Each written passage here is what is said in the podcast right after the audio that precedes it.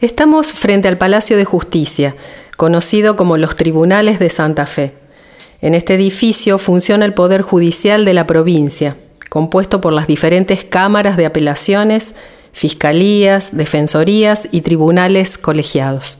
Este edificio comenzó a construirse en 1929, con el inicio de la demolición del edificio que estaba en la esquina sudoeste de San Jerónimo y General López. Allí funcionaron en distintos momentos la Escuela de las Hermanas Adoratrices, la Universidad de Santa Fe y la Jefatura de Policía.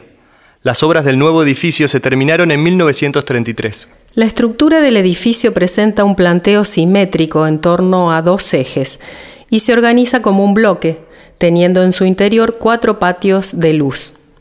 El eje principal del funcionamiento del edificio es de este a oeste con el ingreso por calle San Jerónimo a través de una importante escalinata.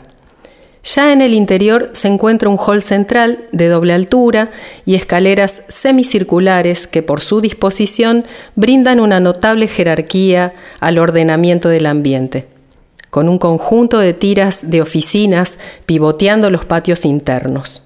Su fachada es de un estilo ecléctico, sin ornamentación, finalizando en una gran cubierta de tejas planas.